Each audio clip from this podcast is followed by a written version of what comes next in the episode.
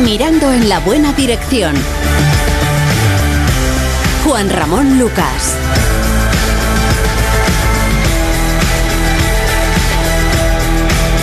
La brújula. Brújula de la economía con Juan Carlos Lozano. ¿Qué tal, Juan Carlos? Buenas tardes. Pues muy buenas tardes. Aquí estamos. Eh, Marta García ayer eh, también está. Mm, Buenas aquí tardes, estoy, Marta. aquí estoy. Muy buenas tardes a los dos. Todo bien, ¿no? Igualmente. Fenomenal. Bueno, pues eh, en un instante nos vamos a la tertulia, mirada cítrica también con Ignacio Rodríguez Burgos. Hablaremos de la movilización de los funcionarios, del foro Davos, energía, la conexión. Parece que sí hay más determinación o alguna determinación por parte de la Unión Europea para apoyar las interconexiones y alguna historia relativa al coste del cambio del cambio climático. Y naturalmente, como antes decía, la sección de autónomos. Empezamos un poquito de compra y nos vamos a la mirada. Igual ahora estás delante de un HP trabajando, estudiando o incluso jugando. Y si no lo estás, no sabes lo que te pierdes. Aprovecha ahora la HP Week en el corte inglés y descubre cómo los ordenadores HP se adaptan a tu día a día. Además, llévate un 25% en una gran selección de ordenadores HP con procesador Intel Core y Windows 11. Hasta el 29 de mayo HP Week en el corte inglés con las ventajas de los tecnoprecios. El Salón Náutico de Venecia, con el apoyo de ICHE Agencia, abre sus puertas al público del 28 de mayo al 5 de junio. Lo mejor de la náutica en el histórico Arsenale di Venezia. El arte naval ha regresado a casa. Esto es muy fácil. Ahora que no tengo ni un minuto para mí, ¿no me solucionas el problema en la primera llamada? Pues yo me voy a la mutua. Vente a la mutua con cualquiera de tus seguros y te bajamos su precio, sea cual sea. Llama al 91 555 5555. 91 555 5555. Esto es muy fácil. Esto es la mutua. Condiciones en mutua.es. Oye, Juan, si vendemos el piso por menos de lo que nos costó, ¿tendremos que pagar la plusvalía municipal? Pues no lo sé. ¿Y a quién podemos preguntar? A Legalitas. Mi amigo Carlos dice que merece la pena. Le han ayudado con su divorcio. Les llamamos. Adelántate a los problemas. Hazte ya de legalitas. Y ahora por ser oyente de Onda Cero y solo si contratas en el 900-100-661, ahórrate un mes el primer año. Línea directa conoce el valor de ser directo y eso supone quitar intermediarios para poder eh, darte siempre los mejores seguros al mejor precio. Porque si te cambias a línea directa te bajan hasta 150 euros el seguro de tu coche y ahora además te llevas un seguro a terceros con coberturas de un todo riesgo. Porque nunca sabrás si tienes el mejor precio hasta que vayas directo a lineadirecta.com o llames al 917-700-700. Línea directa. El valor de ser directo. Consulta condiciones. La brújula. Juan Ramón Lucas. Brújula de la economía que arranca con la mirada cítrica de Ignacio Rodríguez Burgos. Muy buenas noches, Ignacio. Saludos, buenas noches. Hoy se celebra el Día del Orgullo Friki. Ya sabéis que los frikis son aquellas personas diferentes al resto, con aficiones distintas, que tenemos comportamientos desiguales, vamos, los raritos y excéntricos de toda la vida.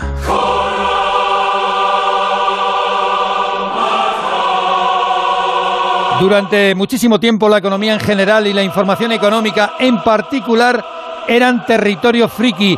Ahora es el pan nuestro de cada día. En el siglo XIX la economía se la denominaba la ciencia lúgubre. Ahora incluso hay estrellas a lo Hollywood como si fueran rockeros, al estilo de Elon Musk, Jeff Bezos, Buffett, Soros. Incluso, para redondear la fecha, coincide con el lanzamiento de la primera entrega de la Guerra de las Galaxias.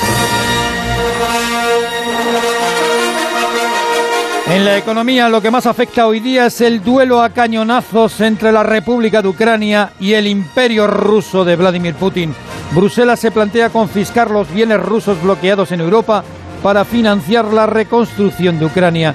Además, la presidenta del Banco Central Europeo, Christine Lagarde, defiende la compra mutualizada de energía para liberar al viejo continente de las materias primas rusas.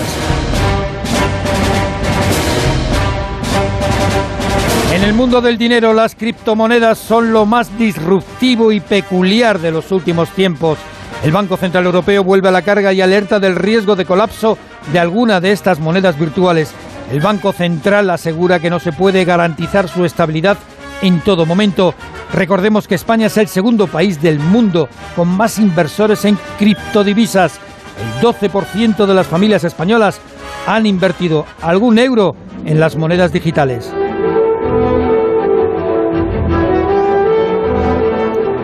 Entre tanto, la inflación sigue haciendo su agosto. En el mes de mayo, los precios industriales se elevan un 45% respecto al pasado año. El coste de la energía se ha moderado algo, pero aún así está un 119% más cara que en el ejercicio anterior. Una empresa que se dedicaba a la ingeniería energética, bueno, y también a la otra, a Bengoa, Última su petición de ayuda al gobierno necesita 250 millones para evitar la quiebra, para evitar el apagón. El cambio climático comienza a hacer estragos en el campo español que pierde unos 500 millones de euros al año por los desarreglos climáticos. Los cultivos de secano y el olivar son los sectores más castigados y donde más pérdidas registran los agricultores, mientras los empleados públicos salen a la calle para pedir a la ministra de Hacienda aumento de sueldo. El grito de moda, Montero saca el monedero.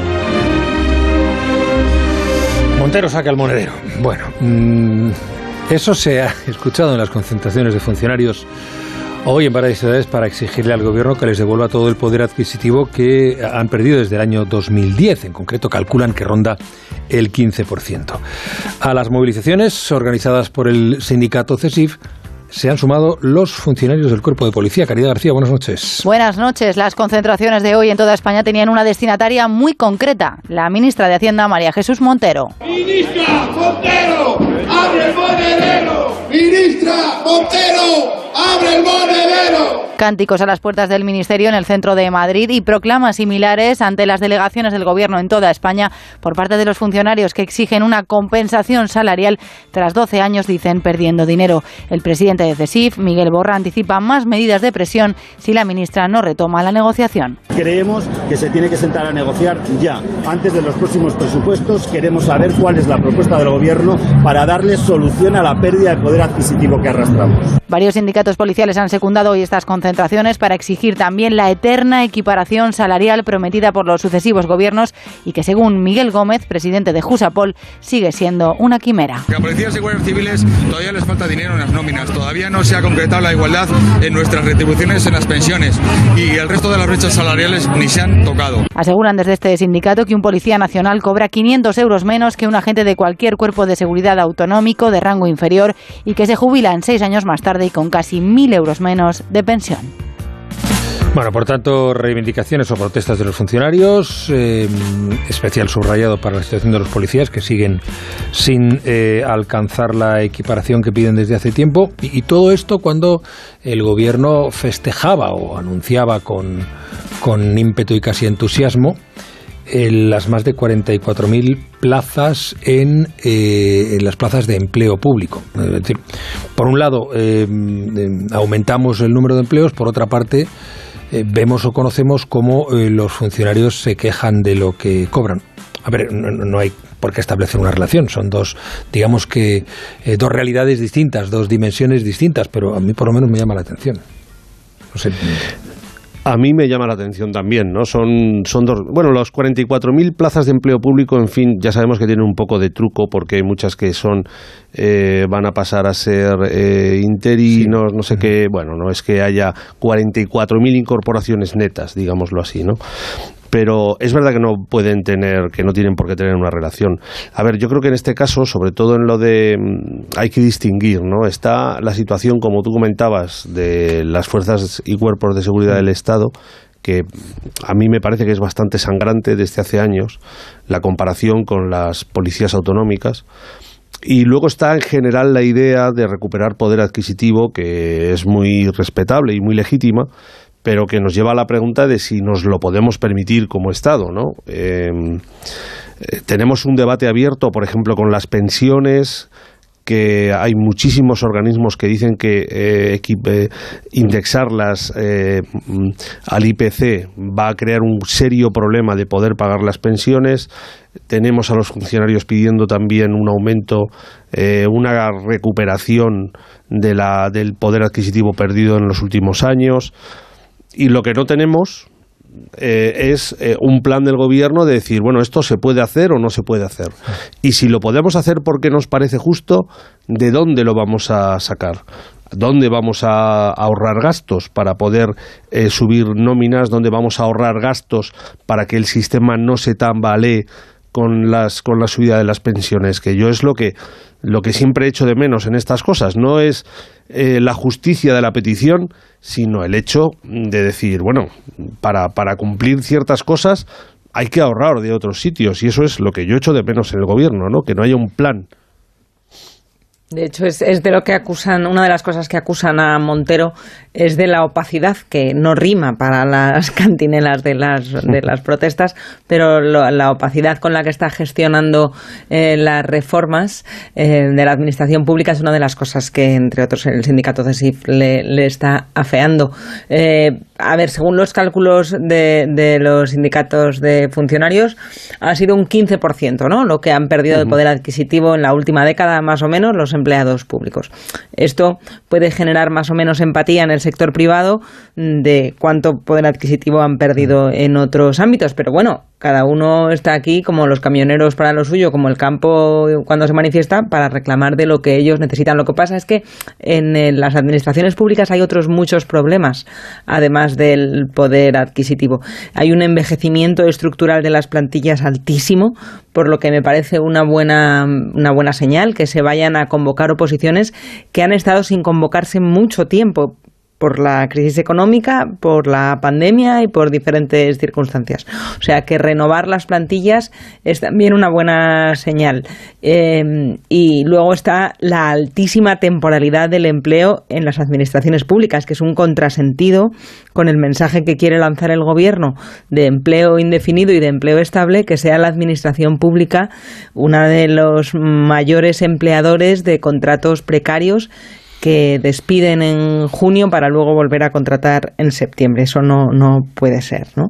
Y, y, es, y lo cierto es que es que muchísima temporalidad en el empleo depende de la administración pública. Entonces hay, hay mucha reforma que hacer y creo que esa idea que tenemos de que sobran funcionarios, eh, bueno, pues al hilo de lo, de lo que decías, Juan Carlos, eh, si hacen falta más, porque por, hacen falta más en, en muchas áreas de la administración, tendrán que explicarnos cómo se va a reestructurar y cómo se va Eso a es. pagar.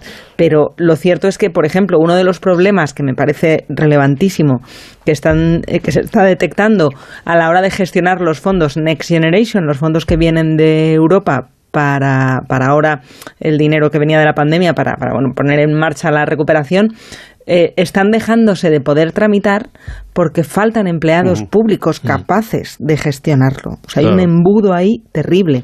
Pasa también con el SEPE.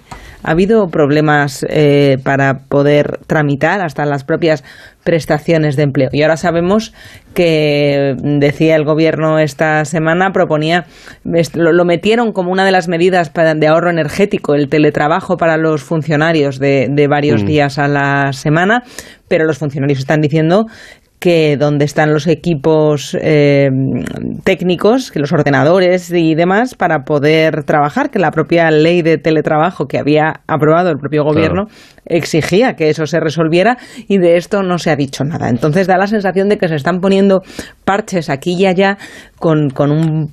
Con, con, da, da la falta sensación, un plan. Da la sensación, Marta, de que lo que hay es unas elecciones a la vuelta de la esquina, ¿eh? unas de tantas, ¿no? Y es, y es lo que prima, porque efectivamente... Pero más motivo para, para no lanzar un mensaje desordenado, un puzzle de medidas Bueno, yo creo que ellos mandan un, un, mensaje de vamos a contratar empleo público, que es el mensaje que quieren hacer llegar a, a los posibles votantes. Yo creo que de ahí eh, no pasan y es el mensaje interesado, ¿no? Porque efectivamente si hubiera un plan detrás, pues dirían, oigan señores, es que tenemos tal plantilla de funcionarios, tenemos un déficit en estas áreas concretas, de personal público, hay una parte que se puede eh, readaptar, reubicar, etcétera, pero hay otra parte que no y tenemos que convocar para hacer esto, para hacer lo otro, para hacerlo. Pero eso nunca se hace, nunca se concreta. Entonces, sí, pero, claro, pero tenemos la sensación, ¿hay mucho funcionario público? Pues, ah, no sé, yo creo en, que en sí. En realidad no, si pero lo comparamos no me digáis con, que esto, no me digáis que, perdona, solo un segundo, Marta, no lo cierto que, es que, que si esto se hace a bulto. Con No, es que si comparamos el número de funcionarios que hay en España con respecto a países del entorno, no sale que tengamos una administración pública sobredimensionada. Hay otro problema que es que se, que se repitan o que se superpongan funciones Claro. en los diferentes estratos de la administración estatal, autonómica, local. No está especialmente Claro. bien organizada, digamos. Sí, cuando hablamos la de funcionarios, pública yo creo que tenemos Pero- que hablar de a nivel estatal, ¿eh? porque claro, Sí, sí, que son unos dos, eso dos, tres millones, Eso es, creo que son, que son muchos votos esos. Digo, por lo del argumento de las elecciones a la vuelta de la esquina, que prometer eh, unos cuantos miles de plazas, pero enfadar a tres millones de funcionarios no sale a cuenta electoral. O sea que, que si es con, con visos electorales con lo que se está haciendo esto, creo que puede salir el tiro por la culata, porque desde luego siempre hablamos de, de lo importante que es eh, los, los pensionistas como votantes, pero ojo los funcionarios, ¿eh? Bueno, vamos a ver, yo vu- vu- vuelvo a la cuestión. Me estáis diciendo, que vosotros que sabéis mucho más que yo de todo esto, que la cifra de 44.000 em, funcionarios, bueno, no hay un- una explicación razonable de necesidades en tal sitio, necesidades en tal otro, tantas jubilaciones que vienen, esas funciones determinadas. No sé si a bulto, pero mm, casi se podría decir que vamos a A ver, a lo ¿Cómo, mejor cómo- cómo se un- determina esa cantidad? a lo mejor existe una letra pequeña de la mayor oferta de empleo público de la historia, que es así como lo, lo promocionaba vendido, la sí, ministra claro, en el Consejo sí. de Ministros. A lo mejor sí que existe una letra pequeña que no conocemos todavía y hay un plan perfectamente organizado. Sí que sabemos que, que, que, bueno, cómo, cómo se corresponderían, ¿no? Había un- unas 10.000 plazas para, para reducir la temporalidad, había otra partida de las plazas que serían a la Administración de Justicia, la justicia, otra área que todos sabemos que Otra está que muy carente igual, de recursos de todo tipo y el, el, el, el embudo que hay en los juzgados porque faltan manos y sobran papeles. Pues, pues claro que hacen falta, ¿no? Pero, pero esa letra pequeña todavía no la conocemos y no solo de a dónde van a ir dirigidos los recursos, sino, como decía Juan Carlos, de cómo se van a pagar. A mí, a priori, me parece una buena noticia. Eh, a los funcionarios que ya están trabajando de funcionarios, no tanto, porque he visto que también hay quejas entre los Sí. funcionarios, en los sindicatos de funcionarios, que les parece mal que en las nuevas pruebas que se vayan a hacer eh, se, se relajen las, las exigencias memorísticas, que vayan a ser pruebas, ellos dicen que más fáciles. El gobierno lo que anuncia es un- Claro. una modernización del sistema de selección. Y aquí este es un viejo debate del que el que lo ha pasado muy mal memorizándose temas que a lo mejor no le han Luego sido le especialmente útiles le en su vida, mejor. le fastidia que a otros se lo simplifiquen. No sé, no sé, habría que hablar con ellos que Pero- son los expertos. pero la prueba Pero de creo que... que- algunas de las quejas son, son bueno, son un poco de rencillas Sí, internas. sí, pero una de las pruebas de que mm, realmente, mm, como dice Marta, pues mm, al menos no conocemos la letra pequeña, si es que la hay, si es que la hay, porque yo creo que la experiencia nos ha enseñado a poner en duda esa existencia de letra pequeña. eh, es que esto no está coordinado con las, con las administraciones autonómicas ni con, ni con los ayuntamientos. Es un plan de la Administración Central que dirán, oye, mira, pero es que la Administración Central lo hace por sí mismo, ¿no? Los ayuntamientos tienen y las Bueno, pero- autonomías cedidas las competencias, pero, de acuerdo. ejemplo, pero hay los mucho solapamiento, fuerzas- ¿no? Sí, pero las fuerzas y cuerpos de seguridad del Estado, eh, al final, pues tiene que ser el Estado el que decida. No, no, por supuesto. Yo creo que esa es una tener, excepción, ¿no? digamos, o la ¿no? O la administración sanidad. de justicia. O luego, por ejemplo, cuántos nuevos puestos se van a, a crear para atender servicios de la seguridad social como el ingreso mínimo vital. Claro. Otro embudo insostenible Pues, por ejemplo, que, hemos tenido, ahí que no se se, pueden tramitar decir, las prestaciones. ¿no? Se podía Y- decir, y, aquí esto, y esto sí lo han esto sí lo han dicho. Sí que han dicho cuántos miles de plazas van a ir para, para todos estos apartados. Pero no han dicho, eh, a Bruselas, no sé si se lo habrán dicho ya, eh, cómo- de dónde van a salir los recursos para pagar todo esto. Pues ya sabes de dónde, de más deuda. Bueno, em, ¿y esto quién lo paga? Al final siempre terminamos en, lo en- mismo. en la misma En, casilla. la- en las grandes cifras. Bueno, pero, pero oye, que para resolver problemas de la sociedad es verdad que hacen falta manos que se pongan a ello y para todos estos planes de la economía verde, de la cohesión social y del impulso eh, científico, pues, pues, pues, pues hacen falta funcionarios que, que lo pongan en marcha. Oye, si la distribución de los funcionarios es una confesión de intenciones, salvado el Cuerpo Nacional de Policía, la Guardia Civil, eh, las Fuerzas Armadas, el número mayor eh, en cuanto a ingreso directo y promoción directa es la agencia tributaria. Pues mira, de ahí es donde lo van a pagar. Pues mira, ya mal sabemos. pensado. ya sabemos cómo. Bueno, no, no, no es una broma, ¿eh? No, no, lo dice, va, pero es- es- lo es dice así, Marta, así. no, no digo por eso, lo digo, lo dice Marta riéndose, Sí, sí, sí, pero claro. no es ninguna broma, ¿eh? Porque la presión contra el contribuyente, el mayor control contra el contribuyente, Ojo, y el es- control es contra el man- dinero negro, que todavía también, se por mueve en este supuesto, verdad, también, también. Que si todo el que Eh, tuviera que, si todo el que tiene que pagar impuestos los pagara, Pero los es que un- los pagamos pagaríamos menos. Es ¿eh? un mantra ¿eh? de todos los gobiernos y de todas las administraciones. Lo primero que cuando le preguntan al, al ministro o la ministra de Hacienda de turno, ¿y cómo va usted a conseguir cuadrar las cuentas? Pues el, uno de los primeros planes que salen a relucir siempre es un plan contra el dinero negro y el fraude. El aumento en, el, en los funcionarios eh, de la agencia tributaria es mm, tremendo, es del 30%. ¿eh? El 30%. Eso, bien, estaremos todos más eh, seguros de que se va a combatir el fraude. Es verdad. Efectivamente. Bueno, pero también me parece a mí una confesión de intenciones que Sí, ese sí. aumento notable sea concretamente en ese departamento. Insisto, eh, fuerzas de seguridad del Estado aparte. aparte. Davos. Sigue el foro eh, eh, allí en Suiza donde continúa el debate sobre cómo va a sobrevivir Occidente a la falta de gas, de petróleo ruso, singularmente Europa, pero Occidente, ¿no? Dejémoslo ahí.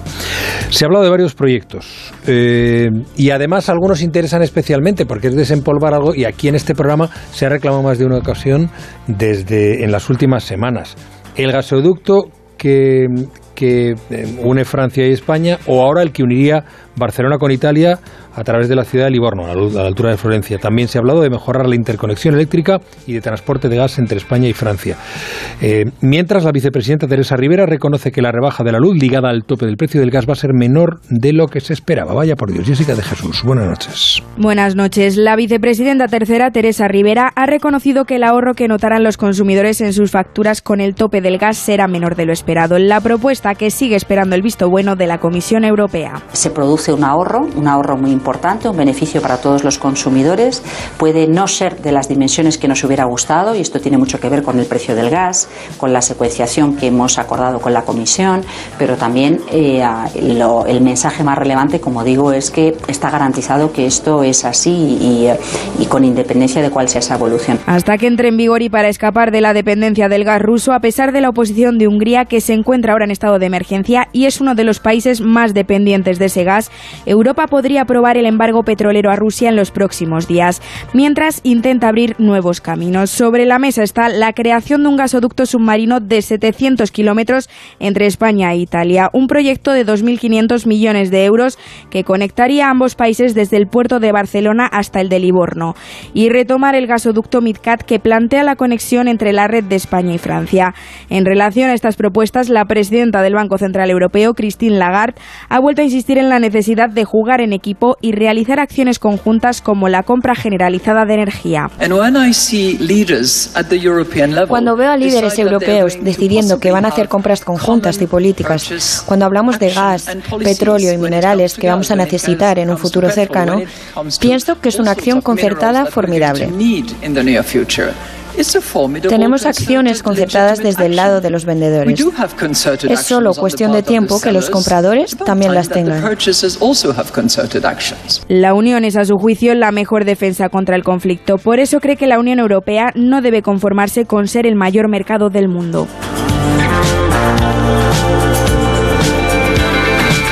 Bueno, a mí me parece muy saludable que estemos hablando de la recuperación del MidCat y de incluso un gasoducto entre, entre Barcelona e Italia, porque eso es lo que va a dar salida al potencial que a día de hoy tiene España sobre otros países europeos en la gasificación o en, la, en, en el tratamiento del gas licuado que llega aquí por barco de Estados Unidos o, o, fundamentalmente en estos momentos de Estados Unidos. ¿no? Sí, Es- el recuperar el viejo proyecto está muy bien, suena muy bien. ¿eh? Es el viejo proyecto, pero también es el futuro, porque lo que Bruselas está viendo con muy buenos ojos es que España sea un, un centro esencial de producción de energías renovables y también de la producción de hidrógeno verde como uno de los combest- combustibles del futuro.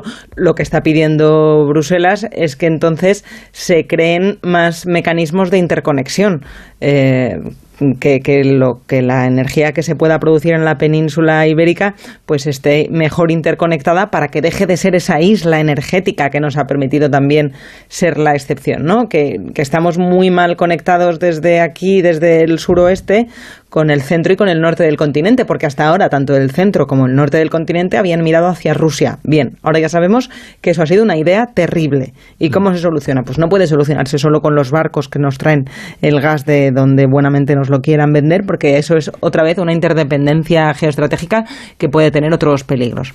¿Qué tenemos que hacer? Pues en plena transición energética es el momento de generar energía limpia y barata y en España podemos hacerlo por tierra y por aire y por sol.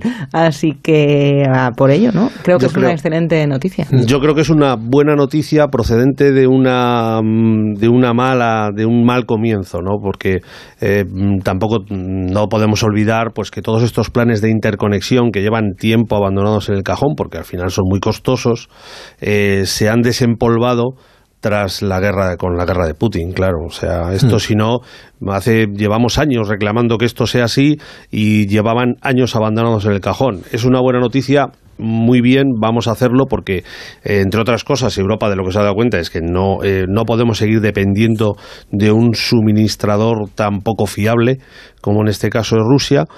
Y luego también espero con que, eh, que todos estos proyectos, que ya digo que son muy costosos, de las interconexiones, no frenen también el ritmo inversor de la investigación y de la generación de energías renovables, que también es una cosa que se había acelerado yo creo que para bien en los últimos años, que efectivamente, como dice Marta, pues eh, más que el futuro es el presente, porque tenemos aquí, somos una potencia eólica, somos una potencia solar y queremos ser una potencia en hidrógeno, en hidrógeno verde, eh, pero para eso necesitamos inversiones muy importantes, no muy cuantiosas, mm. que esperemos que no se desvíen con esto de las interconexiones o que no nos frenen el ritmo, ¿no?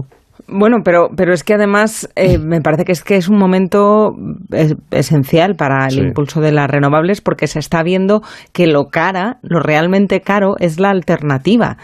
El, el, no tener es la única manera que tiene Europa, salvo algunos reductos como pueda ser Noruega, donde tienen mucho petróleo y Reino Unido, que ya no es que ya no es Unión Europea. No, no tenemos los recursos que tienen en otros lugares, pero tenemos la oportunidad de generarlos por nosotros mismos a través de las energías energía verde.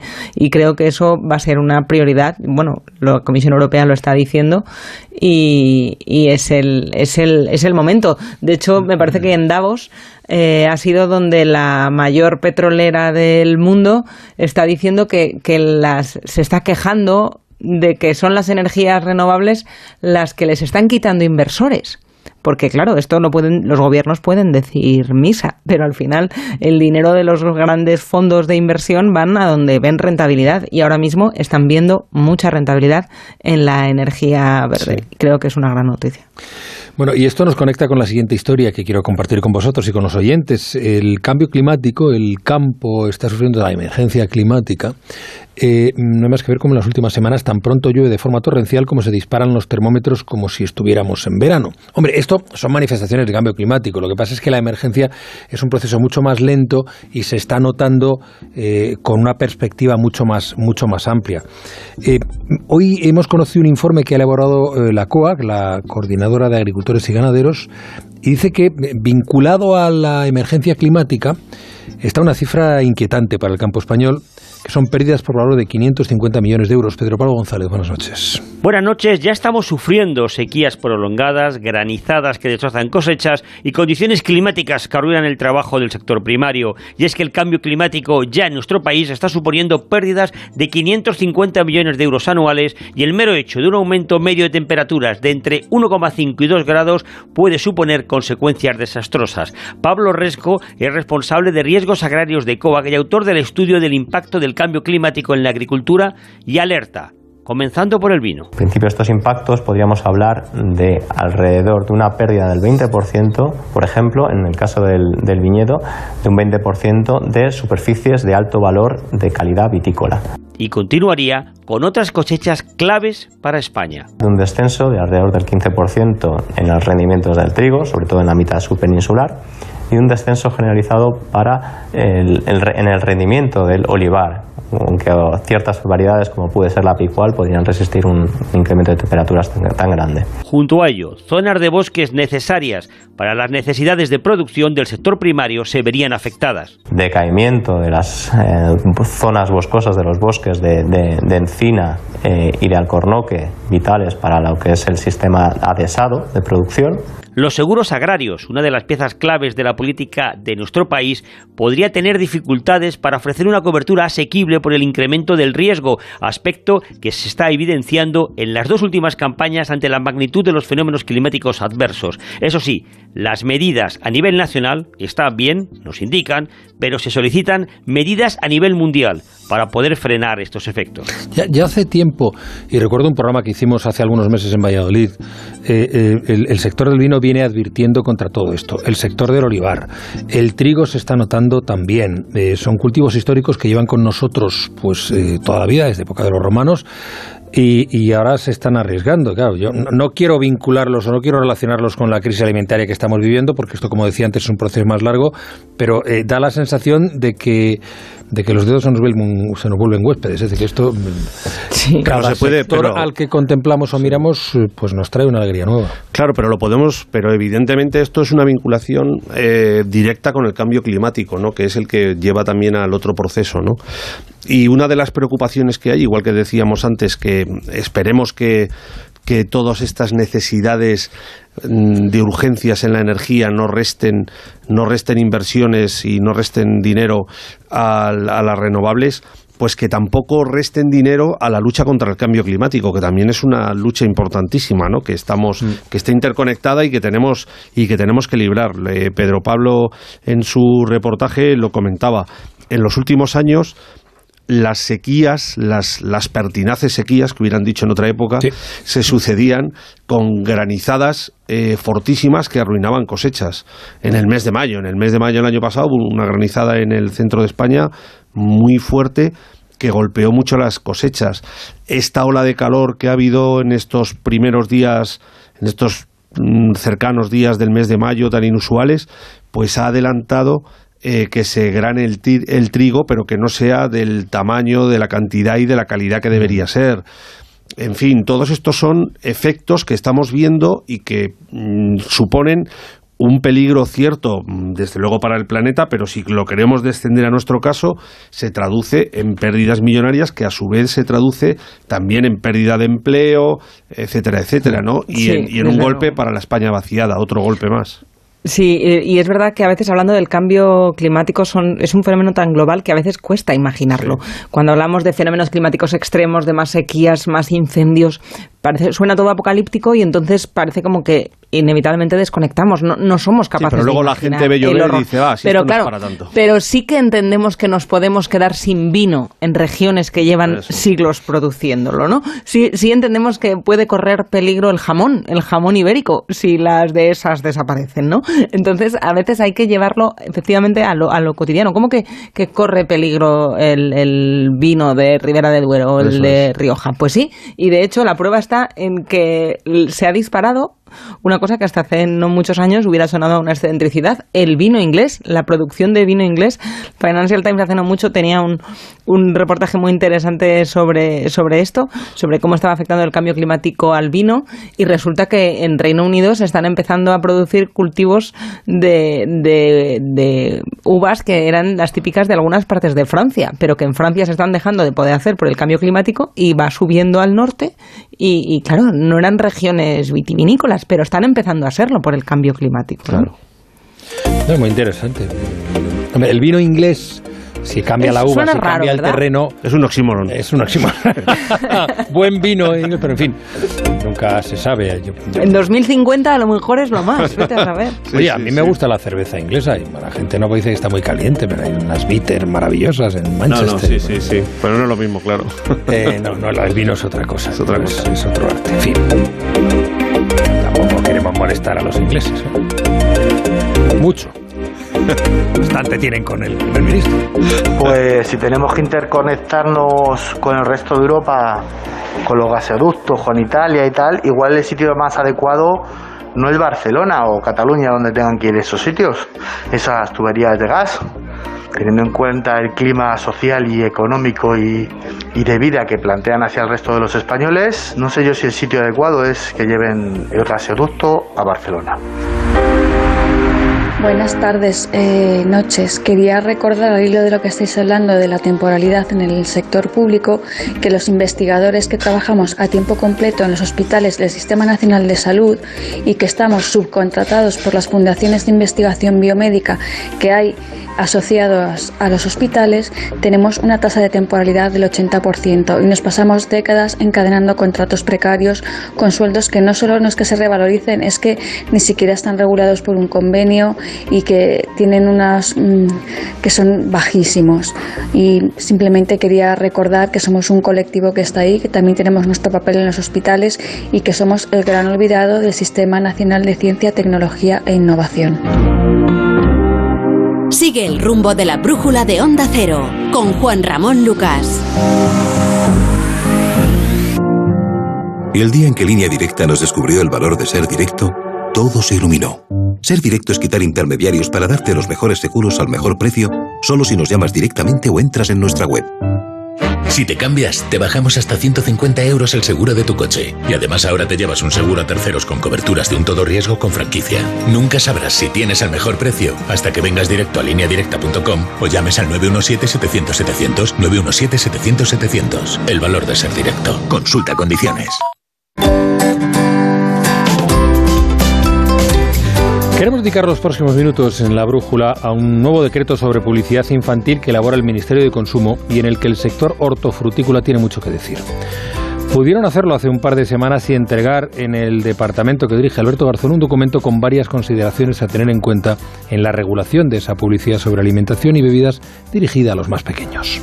Se trata de mejorar esa legislación, fomentar hábitos saludables de los niños y, ¿por qué no?, en los mayores también. Eso hace una sociedad con mayor calidad de vida y eso se hace con ejercicio físico, una ingesta adecuada de verduras y esas cinco raciones de fruta diaria que tenemos tan presente siempre y que cuesta cumplir. Con esa base, este leitmotiv, la asociación 5 al día, que representa más de 60.000 agricultores, acudía convocada al Ministerio de Consumo para ofrecer sus propuestas encaminadas a que los anuncios publicitarios y el marketing no engañen al consumidor infantil. Y que aquellas empresas con mucho poder económico y con mucha penetración en el mercado que han reconocido en foros privados, obviamente no lo van a hacer en público, que le quitan azúcar a los potitos para que no sean tan adictos, pero sí que te hacen adicto desde pequeño al mundo de, de los sabores azucarados y nosotros lo que defendemos es que esa vulneración de la capacidad de decisión del niño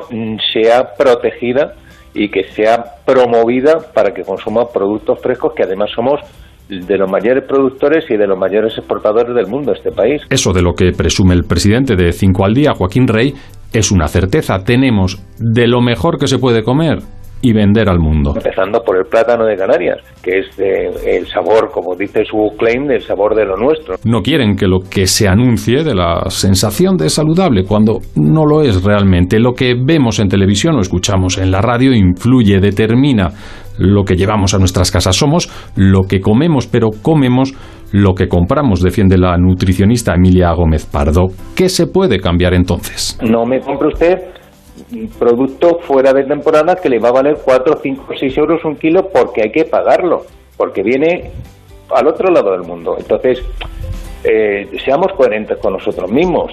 El problema es que tenemos una disociación en la cabeza importante de lo que decimos, lo que creemos que hay que hacer y lo que decimos que hagan otros. Coherencia, pide Joaquín Rey y añade. Que comer bien no es caro.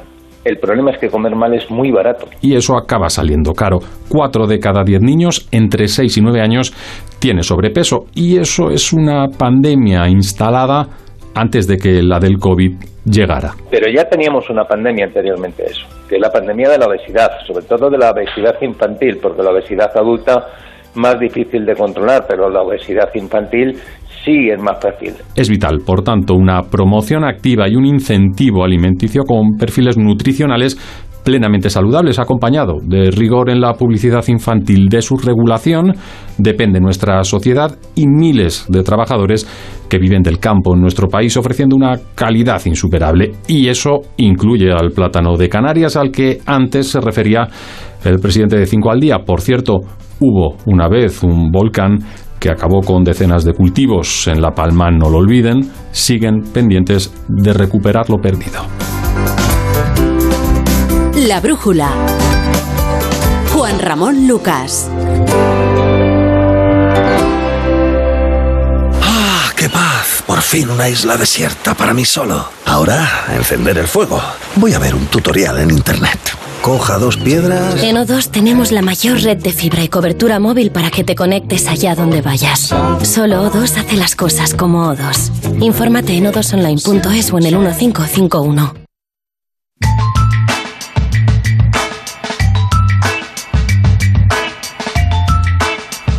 Ya seguramente algunos oyentes se querían, pero no hablamos hoy de autónomos, ¿no está hoy Celia? Sí, hola Celia Ferrero, buenas noches. ¿Qué tal? Aquí estoy, aquí estoy. Celia, vicepresidenta de ATA, eh, les recuerdo el teléfono en el que puede dejarnos el- un mensaje, eh, 608-962-492, 608-962-492 o un correo a la brújula arroba onda cero punto es. Esta semana se daba a conocer el barómetro de ATA en el que se insiste en que, claro, la cifra es tremenda, dos de cada tres autónomos todavía no se ha recuperado de la crisis. Y estamos hablando, mm, Celia, de dos, más de dos millones de trabajadores por cuenta propia, ¿no? Sí, efectivamente. Y eso se da, entre otras cosas, porque independientemente de que sí que vemos de forma generalizada que hay una recuperación de la actividad, lo cierto es que el aumento de costes, etcétera, también ha disminuido mucho los márgenes de esos autónomos. Y también han tenido que compensar muchos meses de una caída de actividad enorme. Entonces, es muy difícil que hoy en día, pese a ciertos triunfalismos, se pueda decir que en el caso de los autónomos, debido a su vulnerabilidad, pues estén en una situación prepandémica aproximadamente y de hecho en el barómetro lo dicen que no han recuperado esos niveles. Bueno, eh, José Luis Escriba ha deslizado una propuesta en la que plantea que los autónomos den una previsión de ingresos al darse de alta. ¿Eso qué supondría? Bueno, eh, a ver, esto eh, viene eh, básicamente porque, como todos sabéis, existe un hito a 30 de junio para que eh, se implante o, o pase, de todas formas, la reforma, sea aprobada la reforma de esa ley eh, que debe debe establecer los términos en los cuales se plantea un sistema de cotización en función de los ingresos reales.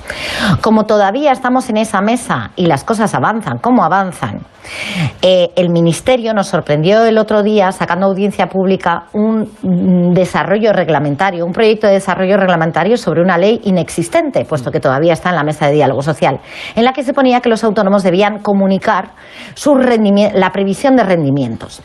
Y además independientemente de todo el hecho de que esos rendimientos han sido casi durante un año uno de los puntos básicos de negociación en esa mesa y que ahora a, día de hoy hay acercamiento de posturas pero que todavía no existe una definición de cuáles van a ser los rendimientos que se tengan en cuenta para ello el tema de hablar de rendimientos previstos sobre todo por un gobierno que ha rebajado. Lo que se nos ha rebajado es la conexión hasta, hasta desaparecer.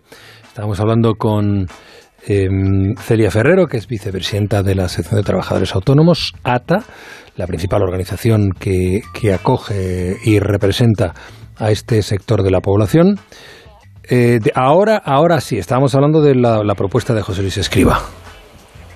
El- Que el cambio que los datos permitirán la implantación de esta nueva Ahora forma de cotización por rendimientos y por eso empezamos. bueno pues simplemente que un- un, Hola. imposible pedirle a un autónomo que prevea cuáles van a ser sus rendimientos. ¿Sí me oís? Sí, ahora sí, perfectamente, Celia. ¿Me oís? Sí, sí, ¿no nos oyes tú a nosotros? Ah, vale, vale, vale. Simplemente que es imposible. Sí, sí, os oigo, os oigo. Ha habido como un corte, pero ahora os oigo perfectamente. Simplemente lo que estoy diciendo es que si un, si un gobierno que ha sido incapaz de prever eh, el crecimiento del PIB debido a las circunstancias de otras cosas ya ha rebajado eh, a tal punto su previsión de crecimiento y está dando por hecho que un autónomo, dadas las circunstancias, va a poder prever todo lo que va a pasar en un año. Entonces, independientemente de que mañana lleguemos a un acuerdo sobre cómo ajustar esos rendimientos, lo cierto es que comunicar con, en un ejercicio fiscal cuál crees que va a ser tus rendimientos sin saber cuál va a ser la definición de esos rendimientos que se va a utilizar para el establecimiento del sistema y, entre otras cosas, que mm, un autónomo no lo sabe. Es decir, esto es como si, si, si nos dijeran, bueno, pues si se me va a caer el cliente, no se me va a caer, cuál va a ser la actividad que tengo o me lleva mañana una pandemia. Es decir, ahora basar cualquier sistema en función de previsiones, todos sabemos que es muy difícil. Hay que dar medidas de corrección de esos rendimientos, pero en todo caso no sirve de nada ahora mismo comunicarlo. Que el autónomo, una vez se establezca el, el sistema, se posicione donde él crea y a partir de ahí que vaya corrigiendo. Pero eso no tiene por qué ir a ninguna comunicación al Estado desde nuestro punto de vista o al Gobierno sobre cuáles van a ser sus rendimientos previstos. Está claro. Eh, y antes de ir a las preguntas, eh, no, quiero dejar de plantearte, a ver, eh, la Inspección de Trabajo y Seguridad Social va a enviar, me parece que mañana, a partir de mañana, cartas a más de 83.000 empresas que se sospecha pudieran estar haciendo un uso irregular de contratos fijos discontinuos y de contratos temporales. ¿Esto afecta al sector, a los autónomos? Sí, claro que afecta al sector. Hay que decir que hay, que hay 700.000 autónomos que son empleadores y, por tanto, podrían estar en algunos de, esos, de, de, esas situaciones o circunstancias. Pero también hay que tener en cuenta una cosa. Aparte del susto que un autónomo se puede llevar, em, em, y que efectivamente ese susto funciona, em, no nos parece negativo desde el punto de vista de que se está estableciendo cada vez más, tanto por la agencia tributaria como por eh, Seguridad Social y la Autoridad Laboral, el hecho de que em, se establezca una política de primer aviso. Es decir, hay algo que no nos cuadra, por favor verifica que efectivamente lo estás haciendo bien. Mm. Y eso siempre cuando no vaya acompañado de una sanción. O que el hecho de haber avisado no quiere decir que usted estaba avisado y por tanto la sanción va a ser mayor. Entonces, el sistema no nos parece mal, como digo, ese derecho al error, que es algo que yo creo que deberemos conquistar poco a poco con respecto a la administración, porque la administración sí se puede equivocar, pero nosotros no. Y yo creo que el derecho al error tiene que estar reconocido y de hecho el derecho al error tiene que ser esa primera política de eh, primer aviso de decir, oh, bueno, aquí hay algo que no nos cuadra. Corríjalo, Pregunte a expertos, pregunte a su gestor, pregunte a su graduado social si efectivamente puede haber algún problema con esto y cómo corregirlo. Y yo creo que eso es algo sano. Es algo sano y que espero que se implante como política general en todas las administraciones, no solo en las estatales, pero también en las autonómicas. Es como si de repente yo llego al establecimiento y veo que falta un extintor. Pues oye, si mm. falta un extintor, que no te, se te sancione desde el primer momento. Es, decir, oye, pues que es que yo no sabía que con mis metros cuadrados no se, se tenía que tener tres y tengo dos, pues que se le dé la posibilidad de subsanar y que no haya ninguna vinculación a sanción. Así que desde, ese punto de vista, ya digo, es el susto, pero nos parece correcto. Y Juanra, solo una cosa con respecto a la conversación que teníais antes. Que a nadie se le olvide que hay tantos autónomos como funcionarios. Ya. Tres eh, millones, ¿no? Efectivamente, 3.315.000. Eso quiere decir que también, también en ese momento, a ver, en estas, como digo, precampañas electorales en las que muchos colectivos piden cosas, que también los políticos tengan en cuenta que los autónomos votan y sus familias también. Y en todo caso, toda esta incertidumbre, todo el hecho de que vayan siempre en contra de los autónomos, porque cuando decían Montero saca el monedero, Em, al final siempre se saca para los mismos. A mí me gustaría que también que se tuviese en cuenta un colectivo tan importante como el de los autónomos, que muchas veces por estar tan atomizado y nunca mejor dicho, pues no genera un movimiento social tan importante como que se les tenga en cuenta en muchas iniciativas, ¿no? O en el rescate, es decir, podemos rescatar empresas de la SEPI o podemos rescatar eléctricas cuando están, pero sin embargo al autónomo les cuesta mucho rescatarle. Bueno, em, Celia, nos queda muy poquito tiempo para, porque hoy había muchas cosas que contar.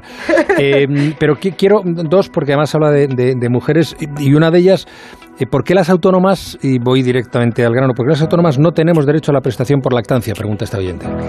Bueno, a ver, en el caso de, como todos sabemos, en el régimen general, en, en, ese caso lo que hace es acumularse horas de lactancia que tendríamos durante la semana laboral y se acumulan generalmente durante un periodo continuado eh, tras la baja por maternidad. ¿Qué es lo que le pasa a un autónomo? Un autónoma no tiene derecho a esa prestación porque no existe la jornada. ¿Vale? Ni las horas de trabajo como tal. Pero sí que tiene una prestación que está relacionada al riesgo de, la, de, de lactancia, es decir, al riesgo que pueda tener la madre o al riesgo que pueda tener el lactante, un riesgo de salud. En este caso, tendría derecho al 100% de la base reguladora, que es la base mínima, por, o la base, la base mínima si está cotizando por la mínima o la base por la que esté cotizando, al 100%.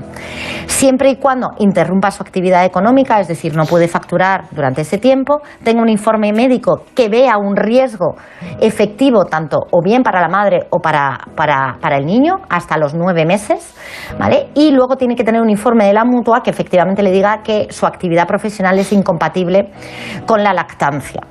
Eh, siempre y cuando reúna esos requisitos sí que puede ir esa prestación. Y no es equiparable la de lactancia, porque evidentemente la de la lactancia va asociada a un número de horas y a la jornada laboral, pero en todo caso puede ir a ese riesgo siempre y cuando pueda justificarlo. Y Celia, en un minuto. Eh, buenas noches, soy autónoma y quiero darme de baja por unos meses, pues voy a mudarme a otra isla y tengo que pensar si empezar allí de cero o no, ya que los últimos meses no me ha ido bien. Eh, si me doy de baja, ¿tengo derecho a cobrar paro? Llevo tres años y tres meses como autónoma y puedo darme de baja y si valoro el volver en unos meses, ¿puedo hacerlo? Muchas cosas. Sí, y además, además tendría una ventaja, que eh, en este caso tendría derecho a un año, puesto que lleva más- 39 meses, tendría una a prestación por cese actividad siempre y cuando no, no, haga- no haya agotado la prestación por las ayudas anteriores en la crisis, ¿vale? Entonces, eh, podría incluso capitalizar todo eso para iniciar un nuevo negocio, pero pierde la tarifa plana y eso lo, tiene que tener muy en cuenta. Muy bien, eh, Celia Ferrero, muchísimas gracias. Un placer, como siempre, querida. Nada, un placer, un Hasta placer la hablar con vosotros. Hasta Adiós. la semana que viene. Hasta Adiós. la semana que viene. Juan Carlos Lozano, Marta García ayer con Gardo, los de mi corazón tengo que despediros. Hasta del la nuestro. próxima. Y del Hasta la nuestro. próxima. Hasta la próxima, hombre, que volveremos, volveremos. Pronto, espero. Un abrazo. La brújula. Juan Ramón Lucas.